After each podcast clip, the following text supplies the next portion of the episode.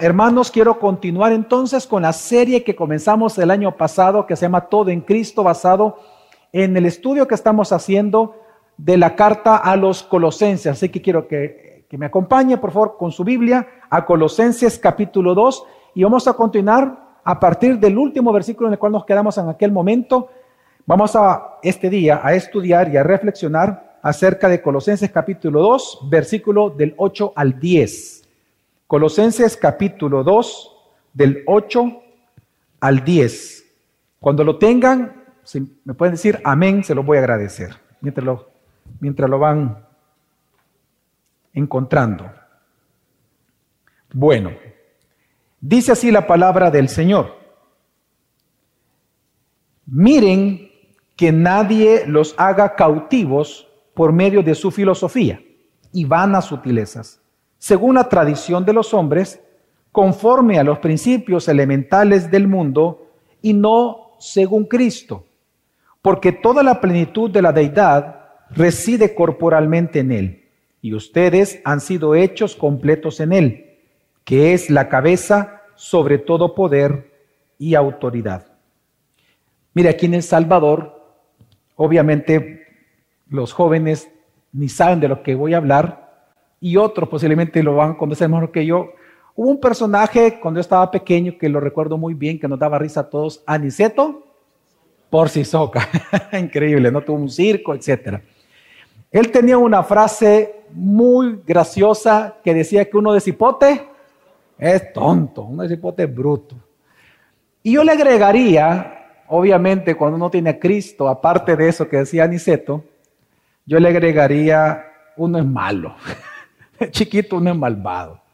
Yo recuerdo que una de nuestras maldades, tal vez para usted de adulto ya no es ninguna maldad, o sea, es maldad, pero es decir, no, no genera grandes consecuencias, pero es maldad.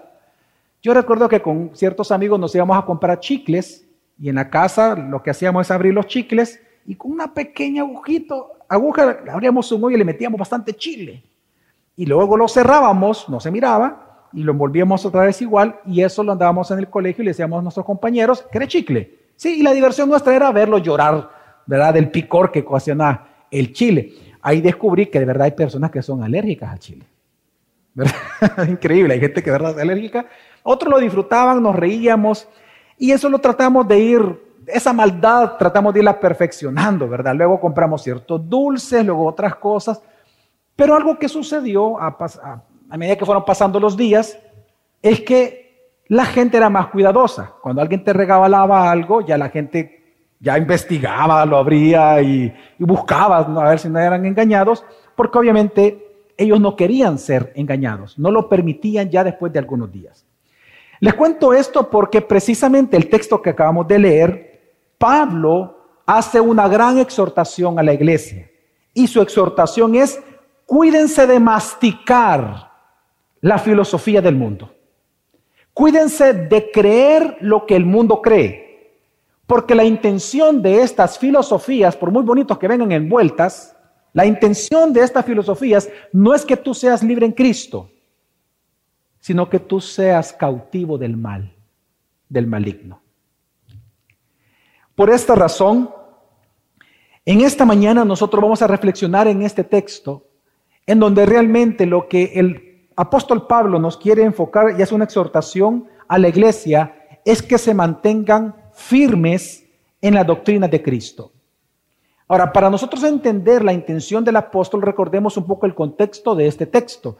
Como ya pasaron varias semanas del último sermón, creo que es importante nada más recordar algunos puntos. Si usted me acompaña, como usted tiene su Biblia ahorita abierta, si usted nada más así rapidito revisa conmigo del versículo 1 al 5 del capítulo 2, lo que hace el apóstol Pablo, es decir, que él tiene una gran lucha por la iglesia. Es decir, él tiene una carga. Y la carga del apóstol es que nadie se pierda, que todos permanezcan en la fe cristiana.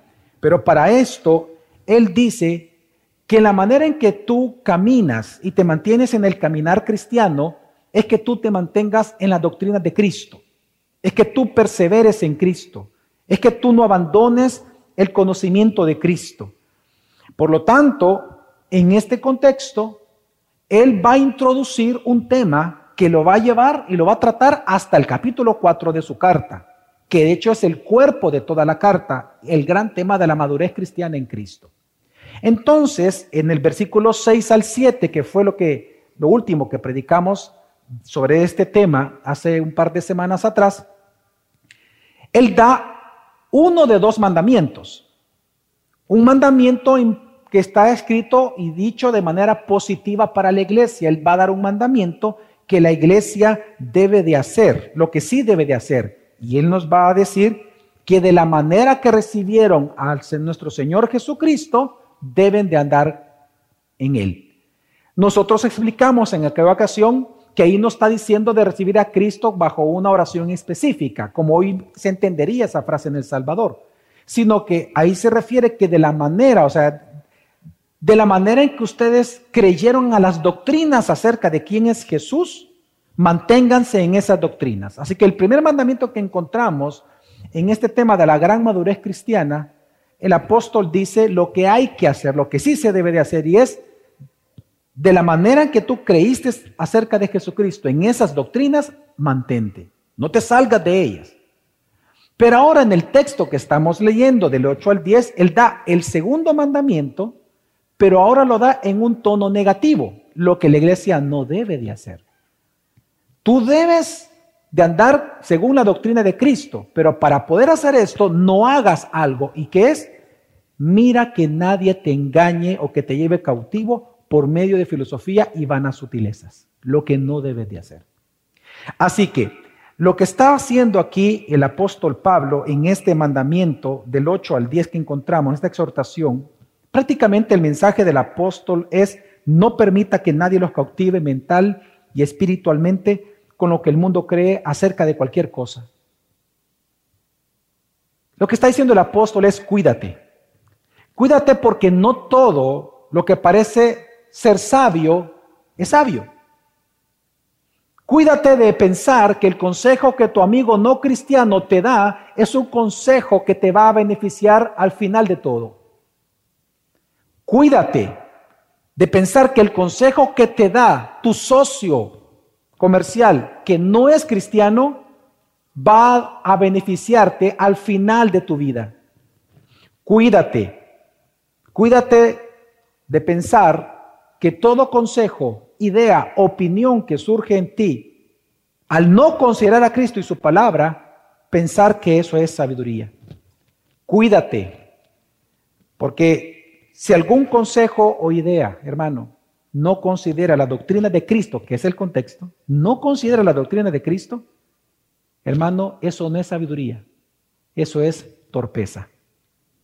Así que lo que estaba ocurriendo, hermanos, recordemos un poco, es que en la iglesia de Colosenses era una iglesia que estaba siendo asediada por muchas filosofías, de, distinto, de distintas partes. Ellos estaban siendo tentados, nuestros hermanos de Colosenses estaban siendo tentados en aquel momento a creer que ellos iban a recibir lo que los falsos maestros les prometían a ellos recibir si hacían y creían lo que estos falsos maestros les enseñaban. Y ellos estaban tentados en creer que esto era así. Ellos eran tentados en creer de que para llegar a ser sabios, para crecer y madurar como personas, para llegar a ser plenamente felices, para que te vaya bien en la vida y gozar de todo, tenías que adquirir el conocimiento o las doctrinas que estos falsos maestros les predicaban.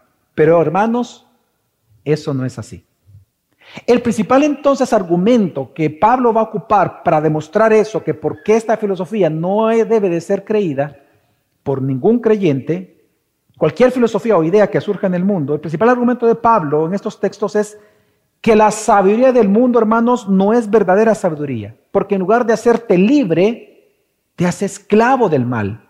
Y esto es así porque resulta que la verdadera y exclusiva sabiduría que ya te hizo libre, y que ya está disponible para ti, no está en el mundo, sino que es una persona, su nombre es Jesucristo, porque Él es Dios. Y ese es el argumento que va a ocupar Pablo en este texto. Así que, en resumen, podemos decir de manera introductoria que Pablo lo que está haciendo en este texto, hermanos, es exhortando a la iglesia a mantenerse fiel a la doctrina de Cristo pero lo hace de, la manera siguiente, usted lo pudo leer conmigo, él lo hace a través de un contraste, él, él está contrastando y va a contrastar la insuficiencia de las filosofías del mundo versus la suficiencia de Cristo. Él dice, para la iglesia, para tu vida, hay algo que es insuficiente y que te esclaviza y algo que es suficiente porque ya te liberó de la esclavitud del pecado. Él va a hacer un contraste y va a demostrar cuán insuficiente y por qué es insuficiente las filosofías humanas que no consideran a Cristo versus Cristo su suficiencia. Por lo tanto, por todo lo anterior, el título del sermón de este día es que la elocuencia del mundo no cautive tu mente. Y mi objetivo en este sermón, hermanos, es que no cedas a la tentación de pensar como el mundo piensa, sino según Cristo. Y voy a argumentar entonces para esto tres grandes verdades surgidas en el texto.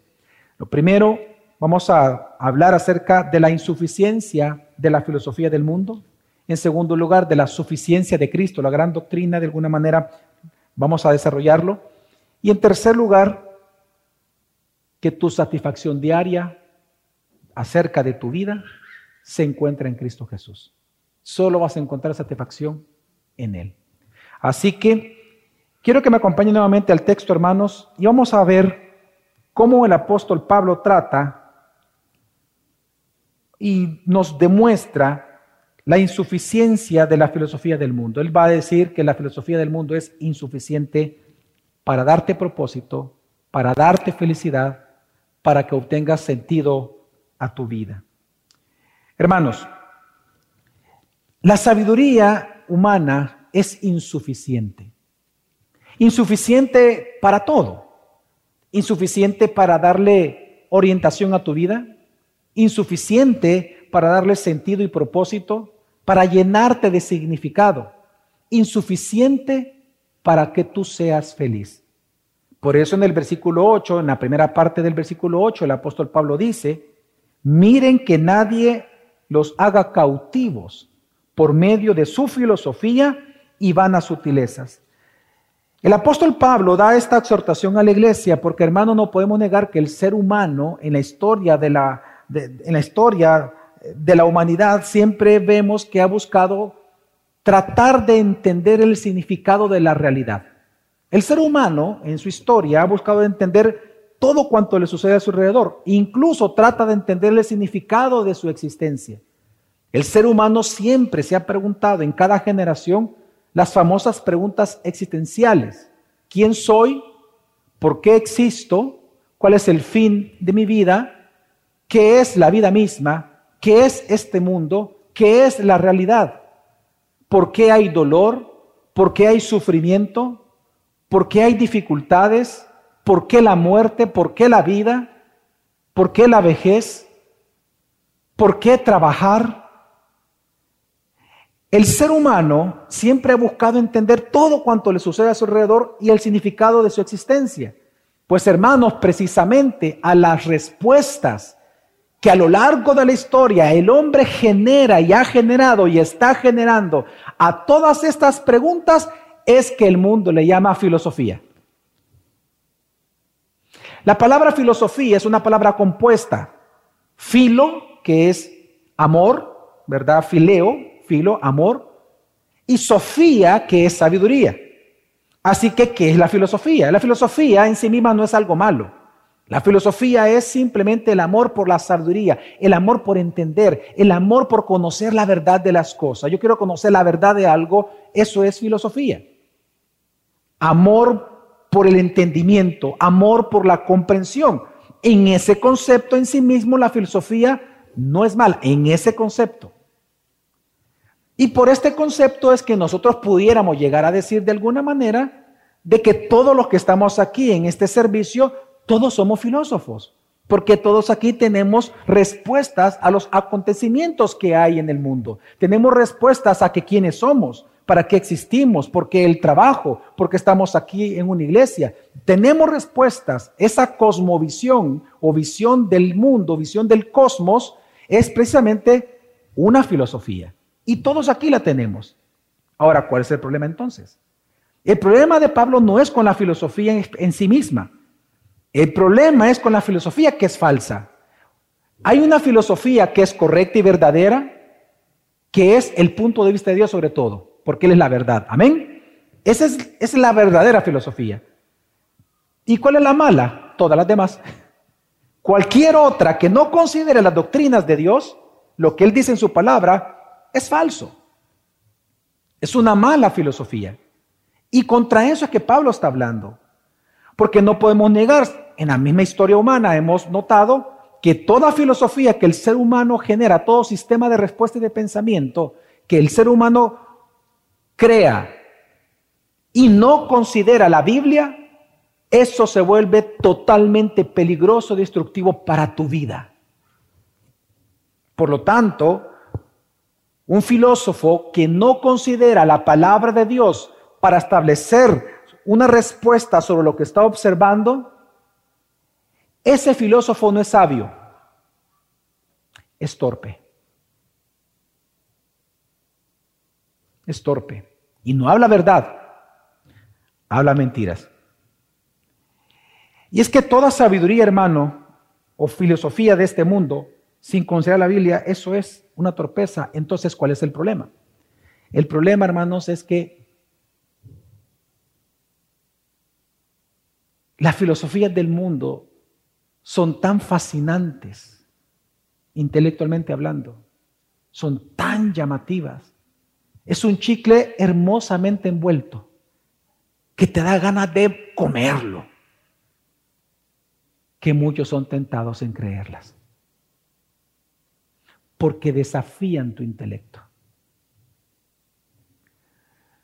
Y es que mire, en el tiempo de la iglesia de Colosenses, habían varias filosofías que ellos estaban siendo tentados en creer.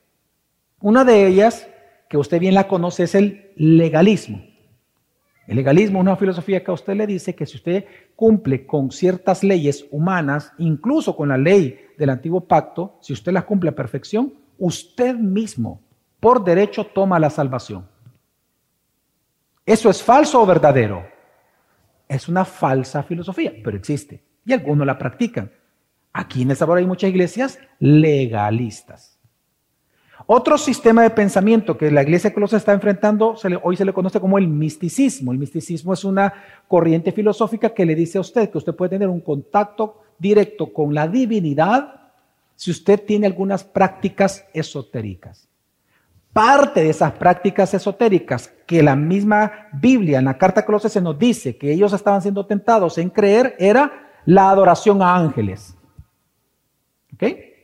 Bueno, aquí en El Salvador hay personas que adoran a los ángeles, que le oran a los ángeles.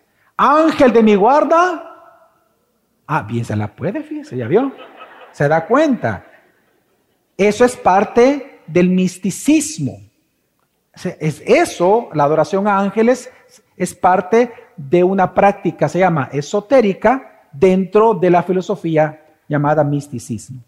Otra práctica dentro del misticismo es el, ascetismo, que también la dice se estaba enfrentando, y es que te dice que para tú tener una correcta conexión con la divinidad, tienes que ser perfecto moralmente. Entonces, para ser perfecto moralmente, como decía ahí este actor, no te juntes con la chusma. Entonces, vete al monte, allá solito, ya lejos de la chusma, no vas a pecar según este pensamiento, ¿no? Imposible. Y otro filosofía que estaba enfrentando la iglesia de Se le conoce como el gnosticismo. El gnosticismo que hasta el día de hoy, aquí hay muchos gnósticos en El Salvador, lo que ellos creen es que para tú poder conectar con la divinidad y tú madurar y crecer espiritualmente hasta llegar a tu máximo potencial humano y llegar a ser una divinidad, tú tienes necesariamente que adquirir un conocimiento que solamente pocos lo obtienen y lo creen. Ahora, Pablo, ante todas estas filosofías, como cualquier pastor de iglesia, Pablo estaba preocupado de que la iglesia de Colosenses, los cristianos de Colosenses, no regresaran a ser esclavos del mal. Porque todos venimos de falsas filosofías. Todos aquí venimos de falsas filosofías. Antes de Cristo usted creía muchas cosas. Y la preocupación de Pablo, yo le entiendo, la preocupación de un pastor de una iglesia, y por eso es que uno se toma el tiempo de, predicar el texto bíblico, es porque al final lo que no queremos es que nadie se pierda. No queremos que nadie regrese a ser esclavo cuando tú ya eres libre en Cristo. Y Pablo, por esa razón, Pablo preocupado de esto, él les dice entonces, da la exhortación, no permitan que nadie los haga presos, que nadie los haga cautivos con las filosofías que hay en el mundo.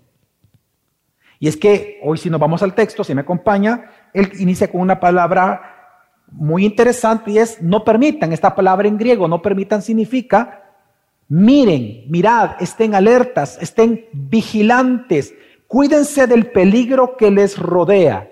La pregunta es, ¿cuál peligro? ¿Cuál es ese peligro? Y él dice, que nadie los atrape con sus filosofías.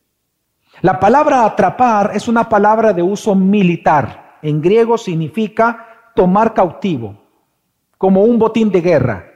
Así que, ¿qué está diciendo? La palabra es muy fuerte. Pablo lo que está diciendo, Dios te está diciendo a ti y a mí, vigílense eso es mismos, cuídense de que nadie te secuestre, que nadie te tome cautivo, que nadie te manipule con sus filosofías. Es que el contexto, recordemos, viene de que Él no quiere que nadie se pierda, que continuemos en nuestro caminar cristiano, en la doctrina cristiana. Amén. Ese es el contexto.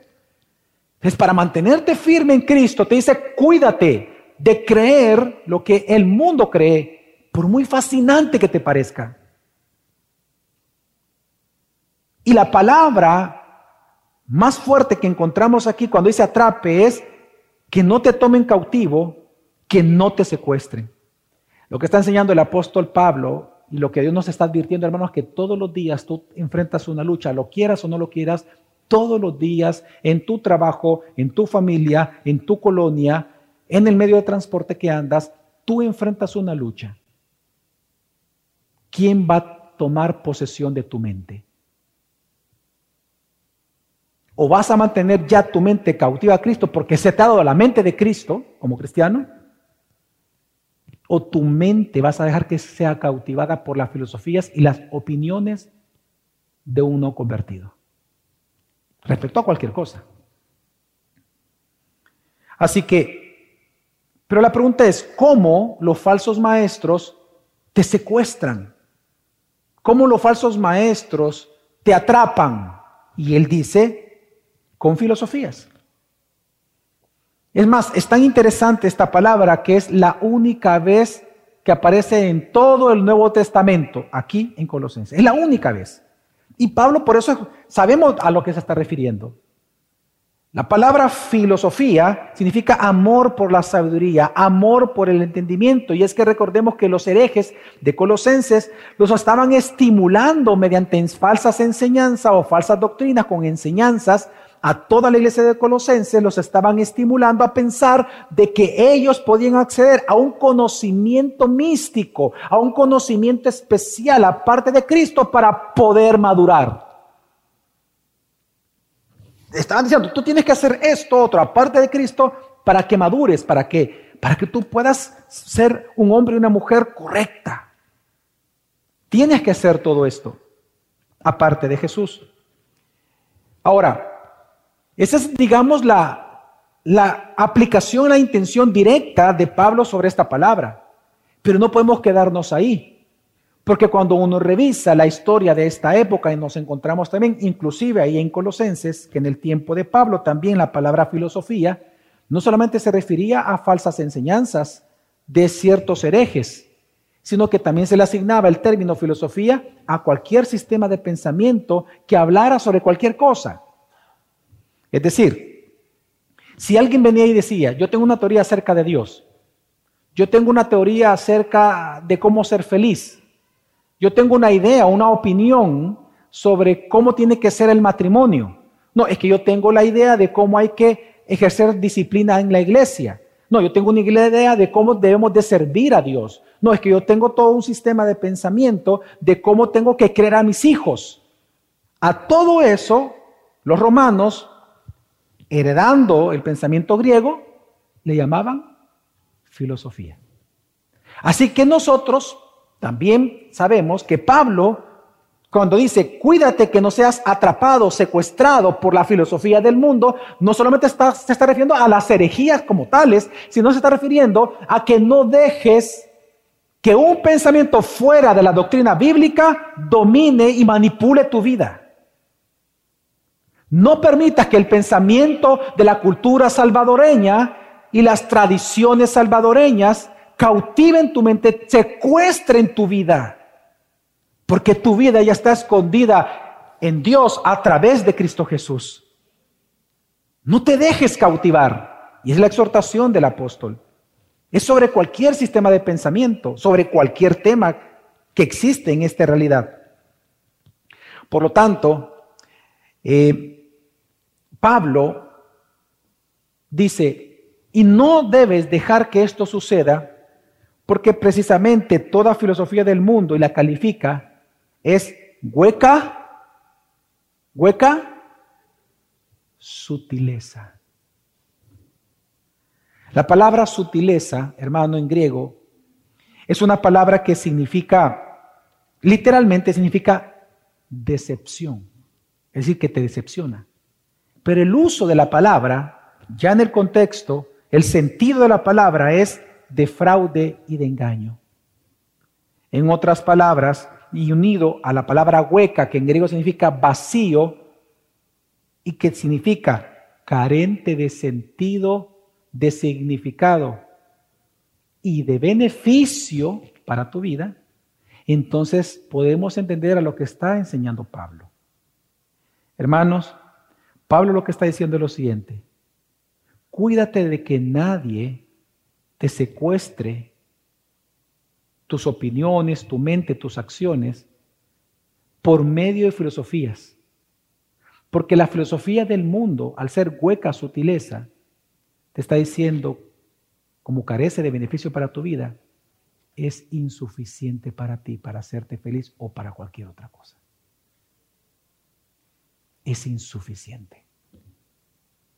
Literalmente, ya en el texto, Dios te está asegurando que toda filosofía del mundo es insuficiente. ¿Insuficiente para qué? Insuficiente para hacerte feliz. Insuficiente para que obtengas satisfacción plena. Insuficiente para que tengas paz permanentemente. Insuficiente para que obtengas significado. Por el contrario, es tan, tan hueca, tan sutil, es, tal engaño la filosofía del mundo que en lugar de hacerte feliz, te decepciona. Te trae más problemas y profundas decepciones porque al final nunca va a suceder lo que una filosofía te promete. Nunca. Uno de los filósofos que más se burló de Dios fue Nietzsche. Y Nietzsche, él, quien dijo que Dios había muerto, él mismo decía después, ya cuando él iba madurando en la edad, él llamó a su propia filosofía una locura. Él mismo la calificó así, que era una locura. Y él, viene su famosa frase y es, líbrame de mi locura. Y qué increíble que sus últimos 10 años de vida, 2 años de vida, clínicamente él fue un loco. Clínicamente y así murió. Y lo que la Biblia está enseñando. El problema con las filosofías del mundo es que son insuficientes. Te prometen cielo, tierra, prosperidad, felicidad, pero no tienen la capacidad. Ahora la gran pregunta es, ¿por qué?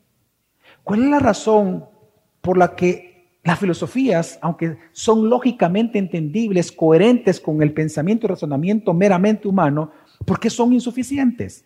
¿Y por qué causan dolor y frustración a tu vida? El apóstol Pablo responde en la segunda parte del versículo 8, ¿por qué? Y da dos razones. Leamos, versículo 8. Miren que nadie los haga cautivos por medio de su filosofía y vana sutileza, según la tradición de los hombres, conforme a los principios elementales del mundo y no según Cristo. Una vez más, miren que nadie los haga cautivos por medio de su filosofía y vanas sutilezas. ¿Por qué? Da dos razones. Porque estas filosofías y vanas sutilezas tienen dos orígenes que no son en Dios.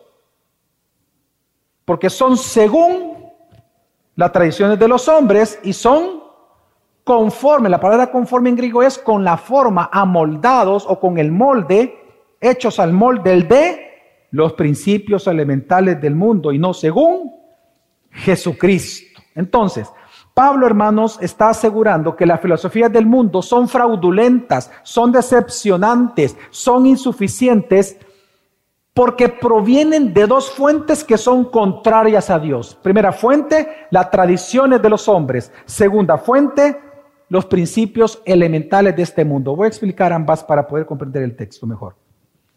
Las tradiciones de los hombres, lo que está enseñando la Biblia, hermanos, es que muchas de las filosofías que el ser humano cree son inventadas por los hombres en base a su experiencia y meramente observación de un mundo caído.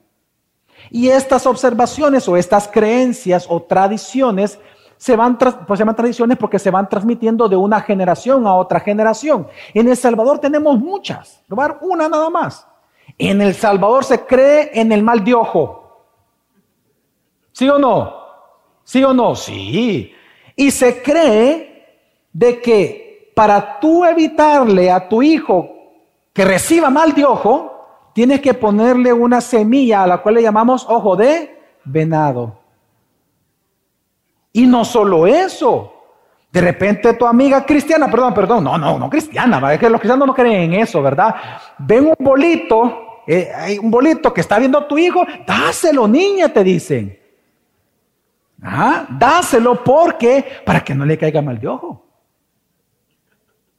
Ok, todas las culturas del mundo, todas las tribus del mundo, todas las naciones del mundo tienen tradiciones. Y se llaman tradiciones porque van pasando de una generación a otra. Entonces Dios dice, una de las razones por las cuales tú no debes de creer las filosofías del mundo es porque son tradiciones de hombres, no son según Cristo. Son tradiciones de hombres. Eso fue lo que Jesús le reclamó a los fariseos en una ocasión y en varias.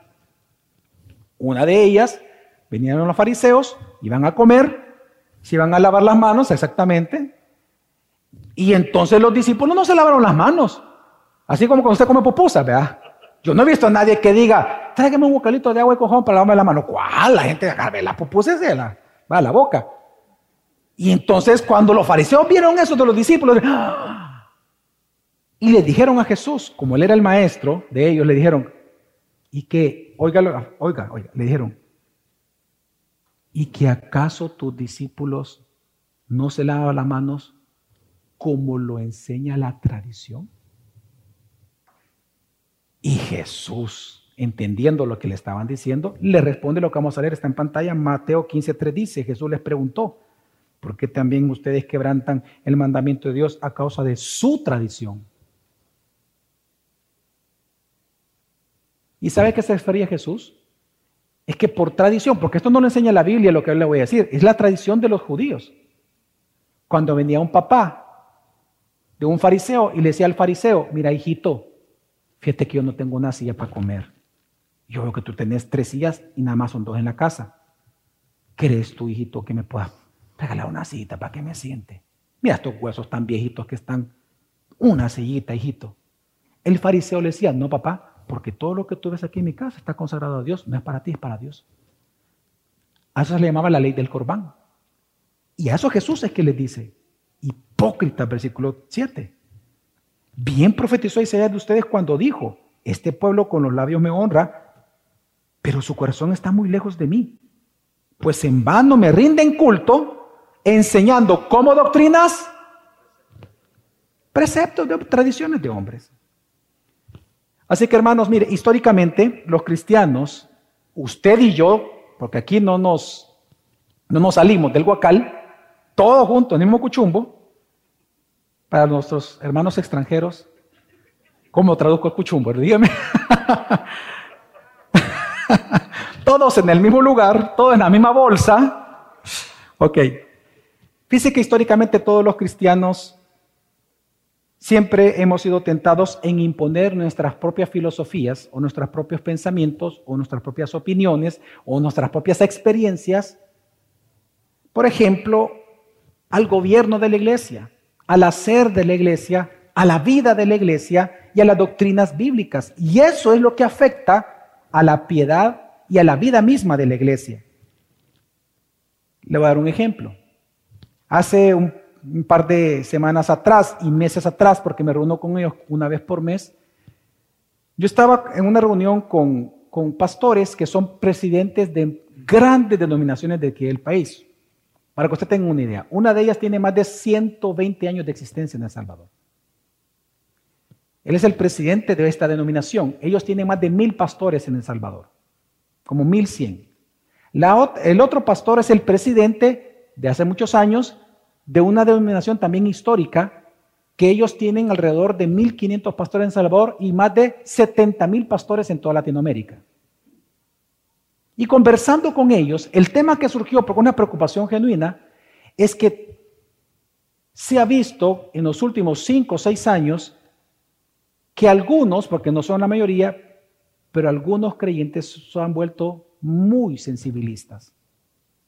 Y que cuando viene alguien y los exhorta, los confronta, o la iglesia ejerce disciplina eclesiástica sobre ellos, justamente, sí, según la escritura, se enojan tanto que comienzan a acusar a la iglesia y al pastor de que están siendo abusados, que están siendo controlados, que no tienen derecho de hacer eso porque ellos tienen derechos.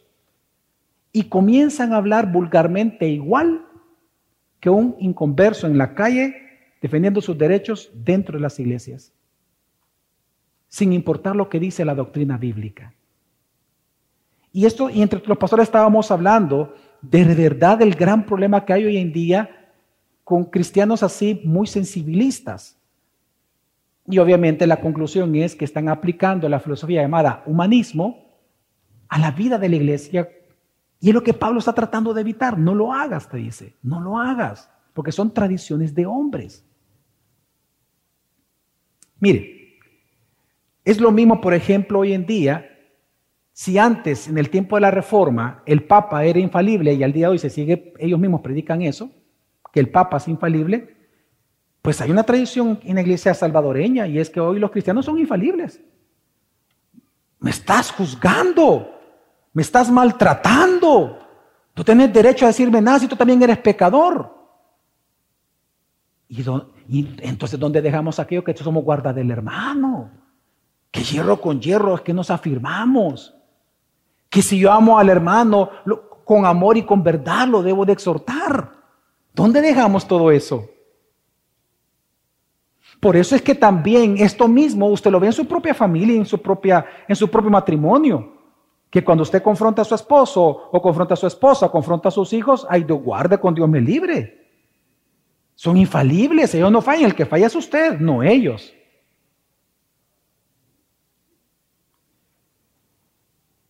Ahora, si le ponemos nombre, también la iglesia salvadora tiene tradiciones, tradiciones, hermanos, que la están afectando en su vida.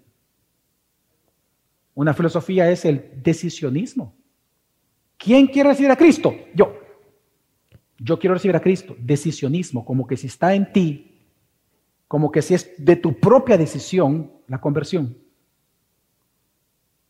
Las cuatro leyes espirituales. Es una filosofía mundana. Si tú crees que cuando tú predicas eso, la gente se convierte, analiza la doctrina y te das cuenta que en ningún momento se habla del arrepentimiento. Son falsas conversiones. La oración del pecador. ¿Quieres ser salvo? Sí. Apaga conmigo la oración. Diga conmigo, Señor Jesús. Te doy gracias. y comenzamos. Esa famosa oración del pecador es parte de las filosofías que vienen del mundo a la iglesia. Y la iglesia lo cree. Que si no alguien no hace esa oración, nunca se salvó.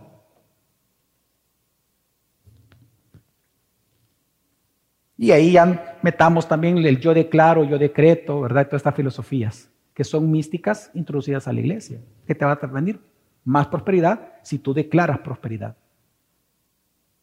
Y otra que para mí es el becerro de oro dentro de la filosofía de la iglesia cristiana, que es tradición de hombres, es la música cristiana. En muchas iglesias si no se toca cierta alabanza, si no se canta ciertas canciones, ahí no está el Espíritu Santo. Dios me guarde, aquí han matado al Espíritu Santo. Ya no lo siento, ya no siento a Cristo aquí. Yo no siento en alabanza a Cristo, por eso llego tarde. Ese es tu becerro de oro, que tiene que ser un cierto punchis punchis. Si no hay punchis punchis, no hay Cristo.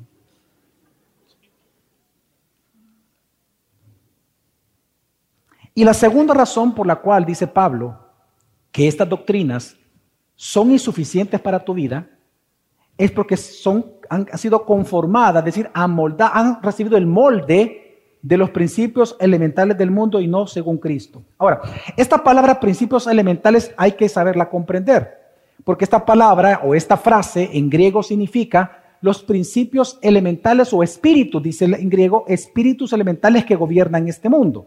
Ahora, hay que entender a qué se refiere. Solo hay dos posibilidades a las cuales Pablo se puede estar refiriendo a la vez y no hay ningún problema. En primer lugar, lo que está diciendo Pablo, o pudiera estar diciendo Pablo, es que estas tradiciones, ideas, opiniones personales que vienen del mundo y de tu experiencia personal son tan simples, tan elementales, tan básicas, que no te ayudan para crecer. Es como que tú tengas 30 años y todo el día lo único que haces para comer es tomar pacha. Y esa es tu comida. Y tú piensas que con eso vas a madurar. Entonces, Pablo, una, una interpretación de esta frase es que Pablo está diciendo, miren, la filosofía del mundo no es nada comparada con Dios. Es tan elemental que es insuficiente. Tú ya eres creyente, es insuficiente para ti. Y la segunda interpretación de esta frase, espíritus elementales, obviamente, es que recordemos que los griegos creían que los elementos de la tierra, fuego, aire, agua, tierra, estaban gobernados por demonios, por emanaciones de la divinidad. Entonces Pablo también está diciendo que estas enseñanzas y estas doctrinas que produce el mundo para dar respuesta a cualquier cosa son doctrinas de demonios. Por eso no es de extrañar que no en esta época que escribió Colosenses, sino que años después, en una carta que le escribió a un tal Timoteo, en 1 Timoteo 4, le dice, versículo 1, a Timoteo, está en pantalla, el Espíritu dice claramente que en los últimos tiempos, estamos en los últimos tiempos, algunos se apartarán de la fe, prestando atención a espíritus engañadores y a doctrinas de demonios. Entonces, ¿qué está enseñando Dios aquí, hermanos? Eh, Dios está enseñando que toda filosofía, opinión, consejo que no considera la palabra de Dios, básicamente en su esencia son doctrinas de demonios. Y esto es lo que hace peligroso, hermano, que tú escuches el consejo de tus amigos no cristianos, de tus amigas no cristianas, de tus socios no cristianos. Porque se vuelve peligroso para tu vida que tú escuches el consejo de todos ellos, porque esa filosofía o opiniones humanas acerca de tu matrimonio, tu vida, etcétera, no te van a llevar a, a disfrutar y a mantenerte libre, sino que te van a regresar a esclavitud van a generar mayor soledad en tu vida y como dice el texto, te van a llevar a más decepción, llevándote cautivo al mal. Entonces la pregunta es, ¿cómo ser sabios para vivir? ¿Dónde nosotros los cristianos podemos encontrar la verdadera sabiduría, la verdadera filosofía de Dios? ¿Dónde nosotros podemos encontrar la verdad que nos libera? ¿Dónde nosotros podemos ser felices? ¿Dónde nosotros, hermanos, podemos encontrar el sentido, el significado y el propósito de nuestra vida? Y la respuesta es en Cristo Jesús. Y esa es la respuesta de Pablo. Leamos la respuesta de Pablo, versículo 8 al 10, una vez más. Dice, miren que nadie los haga cautivos por medio de su filosofía y vanas sutilezas, decepcionantes engaños, según la tradición de los hombres, uno, y conforme a los principios elementales del mundo y no según Cristo. Ahora, entonces, ¿dónde tenemos que mantenernos? Versículo 9 porque toda la plenitud de la deidad reside corporalmente en Él, es decir, en Cristo. Y ustedes han sido hechos completos en Él, que es la cabeza sobre todo poder y sobre toda autoridad. Hermanos, la razón por la cual debes de cuidarte de la sabiduría del mundo es porque la verdadera sabiduría, hermanos, la verdadera sabiduría, la de Dios, está corporalmente en Cristo Jesús. Eso significa que solo en Cristo Jesús es que tú vas a poder encontrar la plenitud de tu vida, la plenitud y el sentido de tu trabajo, la plenitud y el sentido de tu familia, la plenitud de la felicidad, la plenitud del amor y ser amado, la plenitud de la libertad, la plenitud del significado personal de identidad, la plenitud de la paz, la plenitud del propósito. Solo la puedes encontrar en Cristo Jesús, en el Evangelio de Cristo. Si se dan cuenta, Pablo lo que está haciendo en estos cuatro versículos, él está diciendo que contrario a la insuficiencia de la filosofía humana, está la suficiencia de Jesucristo. Amén. Ahora, Pablo da dos razones por las cuales tú puedes estar seguro que Jesús es suficiente en tu vida. Él da dos razones por las cuales tú eres el que tienes que estar seguro y puedes estar seguro de que Jesús y las doctrinas cristianas son suficientes para hacerte feliz, para encontrar propósito, dar explicaciones al sufrimiento humano, para entender toda la realidad. Dos razones te da. La primera es porque Jesús es verdaderamente Dios.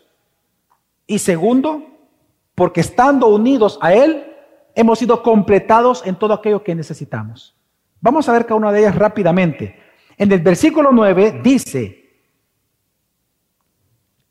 que la primera razón por la cual tú puedes estar seguro que Jesús es suficiente para ti es porque Él es Dios.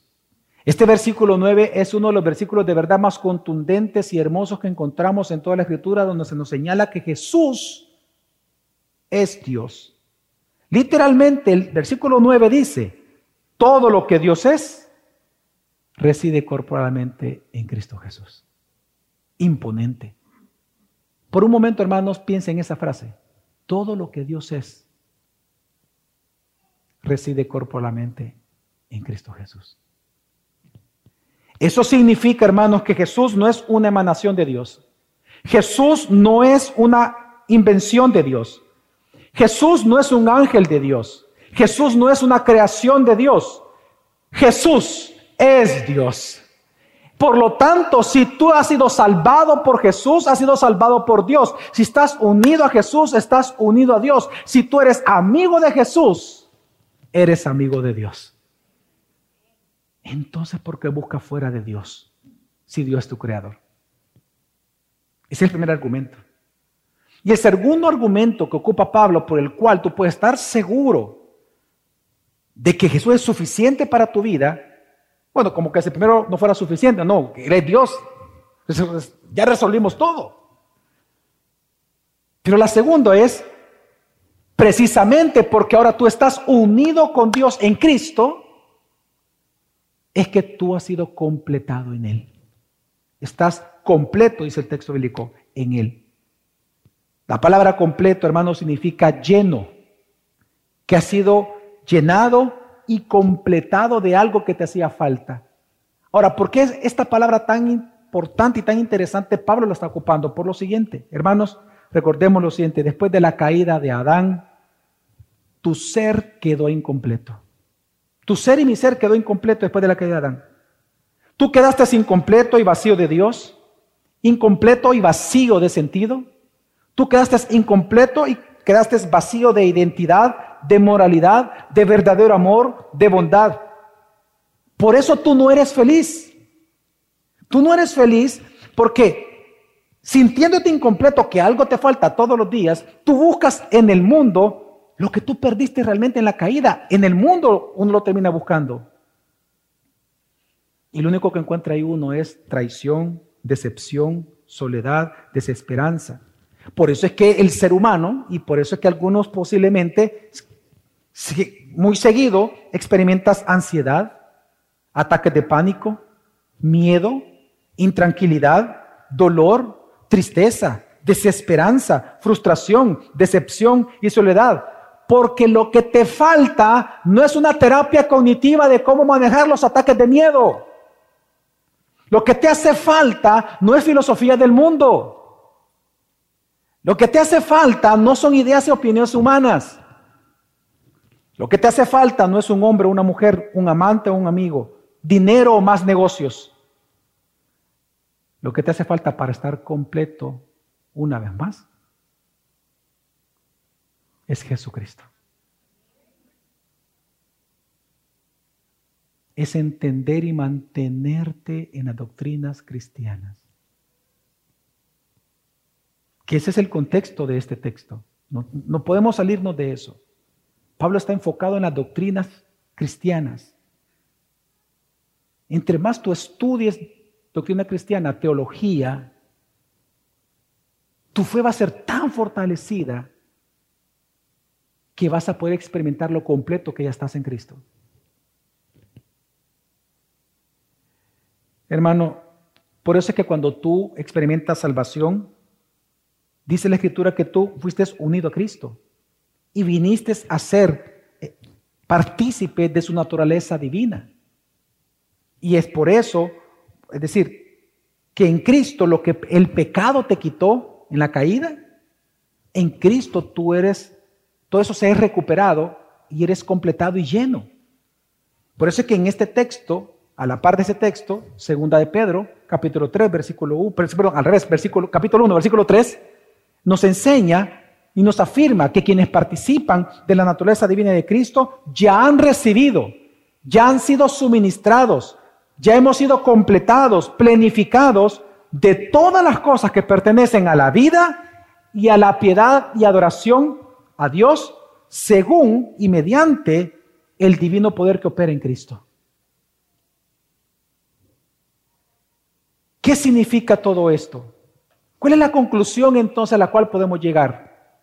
Hermano, que tu satisfacción diaria de tu vida o acerca de tu vida, tu satisfacción diaria como ser humano, solo la vas a encontrar en Cristo. Amén, hermanos. En Cristo tú ya estás completo. Por lo tanto, si ya estás completo, irte a creer o practicar lo que el mundo, los cheros y la, gente eh, que, está envuelta en egoísmo, en resentimientos, en, en, envueltas en filosofías bien del mundo y carnales, si ya estás completo, cuando comienzas a creer eso, obviamente estás siendo cautivo y estás menospreciando y estás volviendo a ser esclavo cuando ya eres libre. Y es lo que Pablo está diciendo, no lo hagas porque ya estás completo. Si ya estás completo, ¿qué andas buscando afuera? Pues, si ya estás completo. Es como que, no sé, le digas a un niño y venga el niño y le diga, yo quiero una paleta y usted le abra la refri, mira aquí hijo, tenés 100 paletas, te las compré ayer. No, pero yo quiero allá, allá, la paleta allá. Hijo, aquí están las paletas. No, yo quiero la de allá. Eso es lo que Pablo está diciendo. ¿No, ¿No te das cuenta que eso es incoherente? Ya estás completo en Cristo. Lo que te toca es estudiar la doctrina cristiana, doctrina cristiana, doctrina, estudialas, estudialas, estudialas. Es tu responsabilidad. Y entonces vas a ver cuán completo, lleno y pleno ya estás en Cristo. Y es ahí donde vas a recuperar felicidad, gozo, paz, dirección, identidad, seguridad de vida. Hermano, lo que está enseñando entonces la Escritura es que porque tú estás completo en Cristo, tú no necesitas de otras filosofías o de otras opiniones para o de nuevas teorías acerca de tu realidad, de tu feminidad, de tu masculinidad, de la crianza de tus hijos, de cómo llevar al matrimonio, del trabajo, de cómo servir a Dios, de cómo la iglesia debe ser operada, gobernada, de cómo debe ser gobernado el país. Hermanos, Cristo y su palabra es suficiente. Es suficiente. Y sus doctrinas son suficientes para que podamos vivir plenos y seguros. Por eso, cuídate de consejos de socios y amigos no creyentes o quienes diciendo que son creyentes viven separados de la doctrina bíblica, resentidos con la vida, amargados, con dolor en su corazón, separados incluso de su iglesia. Cuídate de todo eso, porque en la historia de la iglesia, y, lo, y se lo quiero aclarar, en la historia de la iglesia, Realmente los que son secuestrados por las herejías y las sectas de este mundo, volviéndose altivos, rebeldes, resentidos, sabios en sí mismos, al final son los que no conocen en la experiencia la doctrina de la fe cristiana. Eso es todo. No conocen la doctrina de Cristo realmente. Así que cuidémonos. Y si tú, amigo y amiga, estás aquí, este día has sido invitado o tienes ya varios domingos de estar asistiendo, déjame aconsejarte, todo aquello que tú crees que te hace falta lo vas a encontrar en Cristo. Porque en Él reside corporalmente la plenitud de Dios, porque Él es Dios. Y dice el apóstol, incluso algo que no he mencionado, que es la cabeza de todo espíritu. ¿Qué significa eso? Que Él es la cabeza de toda autoridad terrenal, de todo empresario, de todo socio comercial, de todo amiguis que tú tengas, de, de, cualquier compañero, de cualquier presidente, de cualquier pastor, de cualquier persona, de cualquier autoridad, de cualquier rey, de cualquier demonio, de cualquier ángel. El Señor es Jesucristo. Él gobierna hasta el día de hoy. Así que todo aquello que te falta, busca tu cabeza, que es Jesucristo. Y en Él lo vas a encontrar. Por lo tanto, arrepiéntete de tus pecados, amigo, amiga que nos visita. Arrepiente de estar rechazando por años o por meses a Cristo, de no ver lo suficiente. Arrepiéntete de rechazar la salvación y cree en Él como Dios y Salvador, que murió por ti, resucitó al tercer día y por lo tanto Él quiere ser tu Salvador. Hermanos y amigos, que la elocuencia de este mundo no cautive tu mente. Vamos a orar.